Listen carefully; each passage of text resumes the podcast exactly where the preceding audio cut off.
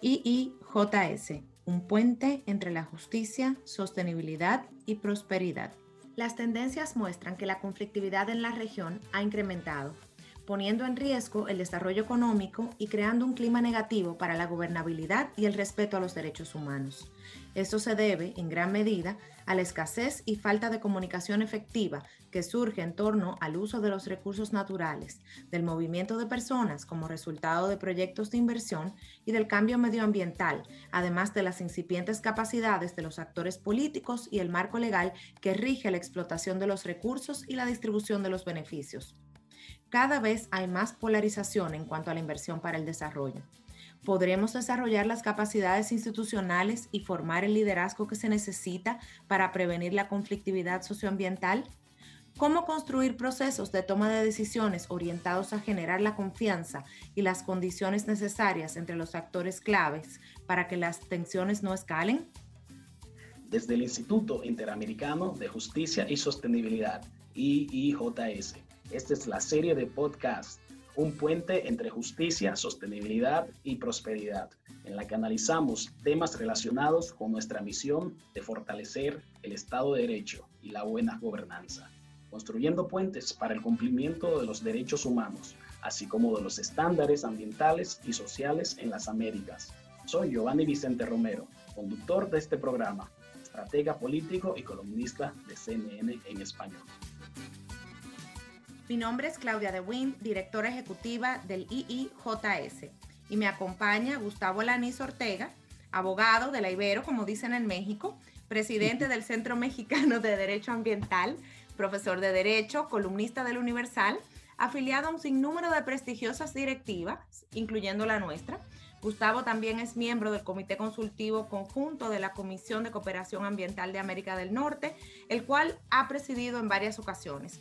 Gustavo, es un honor tenerte con nosotros para platicar sobre proyectos de inversión para el desarrollo, la conflictividad socioambiental asociada a estos, cómo prevenirla en pro de la justicia y la sostenibilidad. Bienvenido y nuevamente gracias por acompañarnos. Gracias a ustedes, Claudia. Un gusto estar contigo como siempre.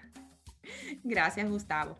Los principales sectores donde hay conflictividad son el agronegocio, las industrias extractivas, la extracción de madera y la construcción de represas o proyectos hídricos en nuestra región, por supuesto, con porcentajes importantes en el sector extractivo, es decir, minería, petróleo, pero también energéticos. En la región se trata principalmente de conflictos de distribución ecológica que surgen como consecuencia de ciertas prácticas de uso y explotación de los recursos de la naturaleza, que al degradar los ecosistemas pueden conducir a movimientos, modificaciones, cambios o desarticulación en la estructura de las relaciones entre diversos actores al interior de las sociedades. Las causantes ambientales más prominentes son la degradación de los ecosistemas y la contaminación. Pero la realidad es que la falta de beneficios comunitarios ha llevado a prolongar la conflictividad en la mayoría de los casos en la región. A las comunidades les preocupa tener que soportar los impactos negativos de un proyecto sin recibir beneficios adecuados como la compensación. En un momento, yo misma pude verificar la existencia de más de 1.700 conflictos socioambientales en la región y de estos, una gran mayoría son conflictos extractivos y energéticos y se dan en el plano nacional. México, por ejemplo, ha sido identificado como el país con mayor conflictividad por uso minero y extractivo. Cuéntanos, Gustavo, ¿qué está pasando en la región? Y más que eso, ¿por qué está pasando? Claro que sí, Claudia, con mucho gusto. Mira, yo creo que habría que empezar diciendo que actividades eh, como la minería o como la cementera, eh, desarrollos inmobiliarios, eh, actividad petrolera, energética, puertos, siderúrgica, que tienen que ver mucho con las que tú mencionaste hace un momento, y también en muchos casos, por ejemplo, la instalación de confinamientos de residuos peligrosos y y en el caso de México megaproyectos como hoy se discuten, que es el caso del Tren Maya, eh, me parece que quienes eh, echan a andar estos proyectos, quienes son eh, promoventes, quienes son desarrolladores, quienes son inversionistas, deberían, por principio de cuentas, diría yo, conocer, interiorizar y guiarse por ciertos criterios, ¿no? ciertos principios y un marco legal mínimo, ¿no? que es el que les rige y que les es aplicable, y así evitar conflictos socioambientales. Y lo digo así porque muchas veces eh, se brincan estos principios básicos o elementales con los que deberán de cumplir, no solo legalmente hablando, sino también eh, socialmente hablando y con la comunidad, y eso hace que los proyectos vengan para abajo. Y déjame darte a lo mejor algunos ejemplos, ¿no? Eh, muchas veces lo que hemos encontrado en campo es que quienes llevan a cabo o intentan llevar a cabo estos proyectos no son respetuosos de los derechos humanos, ¿no? de las personas, de las comunidades, de los pueblos, de las eh, comunidades indígenas, etcétera, ¿no? Y no solo es eh, sus eh, derechos humanos, digamos, hablemos del derecho a, a, la salud, a la vida, al agua, ¿no? Pero también estoy hablando de los temas laborales, ¿no? Por ejemplo, si hay un compromiso con la comunidad, de poder generar empleos que sean justos, ¿no? que se priorice la contratación de gente a nivel local, ¿no? que haya el deseo, por ejemplo, de, de ayudar en la capacitación y en el entrenamiento a la población local para que ellos mismos vayan hacia adelante y se vayan superando, ¿no? O, por ejemplo, eh, un segundo tema tendría que ver con si hay eh, el entendimiento de cuáles son los, los, problemas, ¿no? Cuáles son las preocupaciones, ¿no? Eh, cómo está el tema de la identidad a nivel local, cómo está el tema de las tradiciones, el tema de las culturas, ¿no? las costumbres, ¿no? qué valores son los que en esa región eh, son relevantes, son importantes para ellos. ¿no? Y muchas veces eh, no solo no sucede eso, sino que además, ya sea por acción o por omisión, pero hay una división social o discriminación que tiene que ver muchas veces por el proyecto mismo. ¿no? Y entonces, si estuviéramos hablando de la minería que tú mencionaste hace un momento, eh, habría que preguntarle a la industria si eh, siempre eh, hacen los esfuerzos que tienen que hacer para guiarse por los más altos estándares de su sector, ¿no? Y no necesariamente por los métodos o las prácticas que a veces no solo son ambientalmente malas, sino que son baratas y por eso lo hacen, ¿no? Eh, ¿Qué tanto, por ejemplo, en, la minería se comprometen también a eh, tener eh, los recursos, los fondos suficientes para, para limpiar cuando hay contaminación, para atender accidentes, ¿no? para hacer la restauración de los sitios al, al, final de los ciclos, ¿no? un poco con la idea de tratar de devolverle a las cosas el estado en las que las encontraron originalmente. ¿no? Y, hay otros temas también eh, que, generan conflictividad social porque desde el punto de vista de, las comunidades o de la sociedad civil, en ocasiones eh, se considera que hay sitios que están, por ejemplo, declarados como, como patrimonio natural, como patrimonio de la humanidad, ¿no? Eh, importancia, por ejemplo, de humedales, no solo a nivel nacional, sino también a nivel internacional. Eh, áreas que tienen alto valor, digamos, desde el punto de vista cultural y ambiental, e incluso zonas sagradas, ¿no? Para, para pueblos y, y, comunidades indígenas, que pues muchas veces no deberían de ser materia de explotación alguna, de afectación, y sin embargo lo hacen.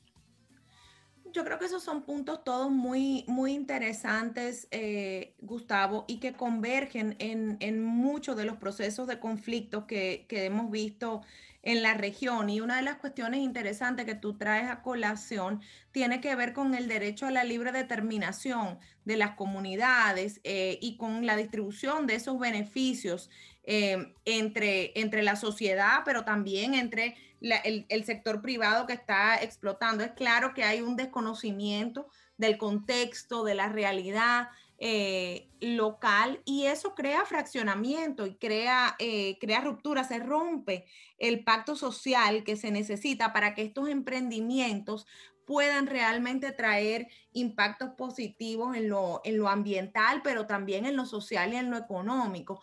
Y en ese orden de ideas, yo creo que hay, hay dos cositas que quiero destacar. La primera es que estas cuestiones, estos conflictos, aunque principalmente los vemos en el plano nacional, no solamente se dan en el plano nacional, se dan a distintos niveles. También hay conflictividad de esta naturaleza entre estados en las regiones fronterizas de nuestro, em, de nuestro hemisferio y los actores son diversos, o sea, hay privado con sociedad civil, con eh, comunidad, con líderes. Eh, comunitarios, empresas Estado, o sea que, hay, hay, un panorama muy diverso en lo que está ocurriendo. Y lo otro que lo que nos acabas de platicar destaca es la importancia del concepto de la justicia ambiental como un concepto más amplio y de justicia distributiva. Todas estas cuestiones están llegando a la justicia y a las, eh, y a las cortes em, en ausencia de otros mecanismos más efectivos. ¿Qué tú puedes contarnos sobre eso? Mira, yo creo que hay, un tema muy importante al respecto porque justamente lo que están demandando eh, las personas en lo individual, la sociedad civil eh, y estas comunidades eh, indígenas, campesinos y demás, consideran que no hay justicia ambiental porque lo que están detectando en muchos de los casos es que no solo se contaminan, por ejemplo, cuerpos de agua, sino que también son sobreexplotados, ¿no? Y entonces eso les afecta su, vida, su calidad de vida, ¿no? su entorno, eh, les afecta su derecho constitucional a un medio ambiente sano, en este caso su derecho humano al agua ¿no?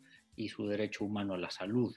Y, consideran que no hay justicia ambiental también porque eh, consideran que muchos de los proyectos que se llevan a cabo no eh, siguen los lineamientos para que sean proyectos ambientalmente viables o ambientalmente responsables, ¿no? Y, entonces ellos consideran, por ejemplo, que, se, que no se protege a la flora y a la fauna, ¿no? Que se va en contra de la biodiversidad, eh, de las plantas, de los animales, de los ecosistemas, ¿no? Y entonces eh, consideran que no hay de alguna manera un uso sustentable de los recursos naturales y que en consecuencia se viola su, este derecho y tienen eh, en consecuencia las opciones legales para tratar de accesar a la justicia ambiental. ¿no? Y creo que es importante porque también lo que ellos ven en la práctica, en el día a día, es que no se atienden los riesgos que muchos de estos proyectos traen, no se atienden los impactos eh, ambientales que esto puede acarrear a la población local, ¿no? Y en consecuencia, pues esto eh, lo que ellos también buscan como parte de esa justicia es que sean tomados en cuenta en los procesos de toma de las decisiones, que como tú bien sabes, esto se deriva en buena medida del principio 10 de la Declaración de Río sobre Medio Ambiente y Desarrollo, que entre sus tres pilares contempla el que tiene que ver con que la sociedad se puede involucrar en la toma de las decisiones ambientales eh, que se lleven a cabo eh, en su país, en su área, en su región, eh, para efectos de, que sean tomados en cuenta. ¿no? Lo que sucede muchas veces, y lo he dicho en, en, otros foros, es que no es que la gente no quiera necesariamente los proyectos, lo que pasa es que no les preguntan, no los consultan, no los toman en cuenta. Entonces, me parece que aquí, de manera, diría yo, preventiva, habría que apoyar lo que llamaría yo el diálogo, ¿no? Un diálogo eh, legítimo, genuino, que sea inclusivo, ¿no? Entre los inversionistas, desarrolladores, empresas, etcétera, y los técnicos, los científicos, la comunidad, las ONGs, etcétera, ¿no?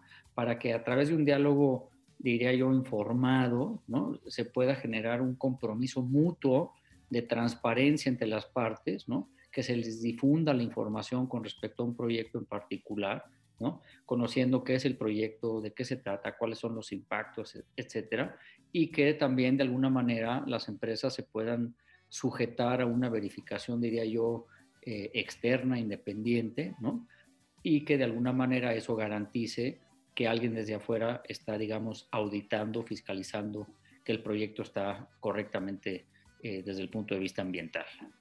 No, definitivamente tiene que haber un cierto estándar de, responsabilidad, de responsabilidad o de accountability frente, eh, frente a terceros y frente a la sociedad. Yo creo que lo que tú señalas en, este tema tiene mucho que ver con el proceso de la, de la, toma de decisiones y las asimetrías que generalmente existen entre los actores, Estado, empresa, eh, comunidad. Y yo quisiera eh, eh, tratar un tema que es un poco sensible y de lo que tú has dicho es muy claro que si este tipo de conflictividad no se atiende puede tener implicaciones muy serias. En cuanto a los derechos humanos eh, como tú has dicho, y quiero hablar un poquito más adelante eh, en nuestra plática sobre, sobre los estándares y todo eso, pero una de esas eh, implicaciones es el aumento y la intensificación de la violencia contra los defensores de los derechos ambientales en el contexto de estas industrias extractivas o megaproyectos alineados con el Estado. O sea, los números son aterradores. Diez de los, de los países donde más defensores caen en la defensa de la tierra o por protesta con relación a los temas que tú eh, nos has eh, mencionado están en nuestra, eh, en nuestra región. ¿Qué, ¿Qué, pueden hacer los gobiernos, tanto locales como centrales, como las empresas, para no convertirse en cómplices de estas atrocidades? Pues mira, lo primero que hay que hacer, hablando al día de hoy así, para estar al día, es que en la región de, de, América Latina, pues tenemos un, la posibilidad de que entre en vigor un acuerdo eh, próximamente, que es el acuerdo de Escazú, que tiene que ver justamente con lo que hablábamos hace un momento del principio 10. Eh, el acuerdo de Escazú eh, recoge justamente el principio 10 en cuanto a los tres pilares, que no mencioné los otros dos, pero que son o que tienen que ver con acceso a la información ambiental que está en manos de las autoridades, eh, acceso a la justicia ambiental, que es el tema que estamos hablando, y que la gente se pueda involucrar en la toma de las decisiones ambientales. Pero además Escazú eh, agrega un componente adicional y que es relevante, como tú bien lo mencionas, que tiene que ver con la posibilidad, eh, la obligación de los estados de proporcionarle a los defensores ambientales un entorno adecuado para que puedan llevar a cabo su trabajo sin ninguna ah, amenaza, sin ningún riesgo, sin ninguna cuestión de esta naturaleza, que están a la alza. En el caso particular, por ejemplo, de México, el año pasado mataron a 15 defensores ambientales y muchos otros fueron eh, intimidados, amenazados, eh, etcétera, para efectos de que dejen de hacer su activismo en favor del bosque o del agua o o de las mariposas o etcétera, ¿no? Eh, porque de alguna manera hay una contraposición ahí entre lo que hacen los activistas y los intereses económicos que muchas veces están en juego y se les ha hecho muy fácil, muy sencillo eh, eliminarlos, haciéndolos a un lado, quitándoles la vida, lo cual a mí en lo personal me parece que es algo completamente eh, inaceptable y me parece que para efectos de las empresas y evitar que se relacionen con este tipo de sucesos, ¿no? Pues lo que tienen que hacer es que tienen que tener prácticas de negocio con altos estándares éticos, ¿no? Eh, porque si realmente esto se llevara a la práctica, aseguraríamos por lo menos que las empresas no son las que están matando a los defensores, pero en este momento pues hace pensar que el, el interesado es el que está detrás o pudiera estar detrás de, estas situaciones. ¿no? También me parece que en este contexto habría que apelar a que las empresas eh, contribuyan eh, de inicio, eh, incluso de manera preventiva, previa, al desarrollo de la comunidad, ¿no? que les ayuden, por ejemplo, lo que mencionábamos hace un momento cuando iniciamos la charla, en relación a los puestos de trabajo, en este caso decir que pues que no se pongan en riesgo ¿no? los puestos de trabajo eh, de la gente o que si alguien se va a instalar en un lugar, entonces otras empresas ya no van a poder estar ahí, ¿no? O que va a ir en contra de algún sector, digamos, desde el punto de vista económica, ¿no? Entonces me parece que es muy importante también respetar esta vocación económica y ambiental que hay en las comunidades y así seguramente habría un buen entendimiento entre las empresas y los defensores ambientales.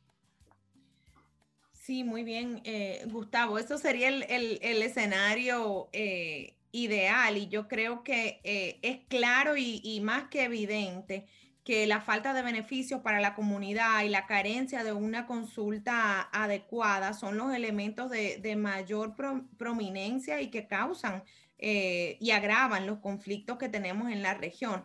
Eh, suena muy lindo el tema de, tener un entorno favorable y sería la solución eh, ideal, pero eso es parte también de los sistemas nacionales de protección de los defensores de los, de los derechos eh, ambientales. Y a mí me parece que habría que ir un poquito más allá para incentivar el cumplimiento de esos estándares internacionales que, existen. Y lo que tú mencionabas es que esto se trata de un dilema que es jurídico, pero también es un dilema eh, social, moral y ético, por decirlo de alguna otra forma. Está el marco de, proteger, respetar y remediar para las empresas, están los lineamientos de la OSD eh, para las empresas eh, multinacionales, pero yo creo que aplicar eso en la práctica eh, ha sido de alguna manera dificultoso, tanto para las empresas como para los estados hacer el,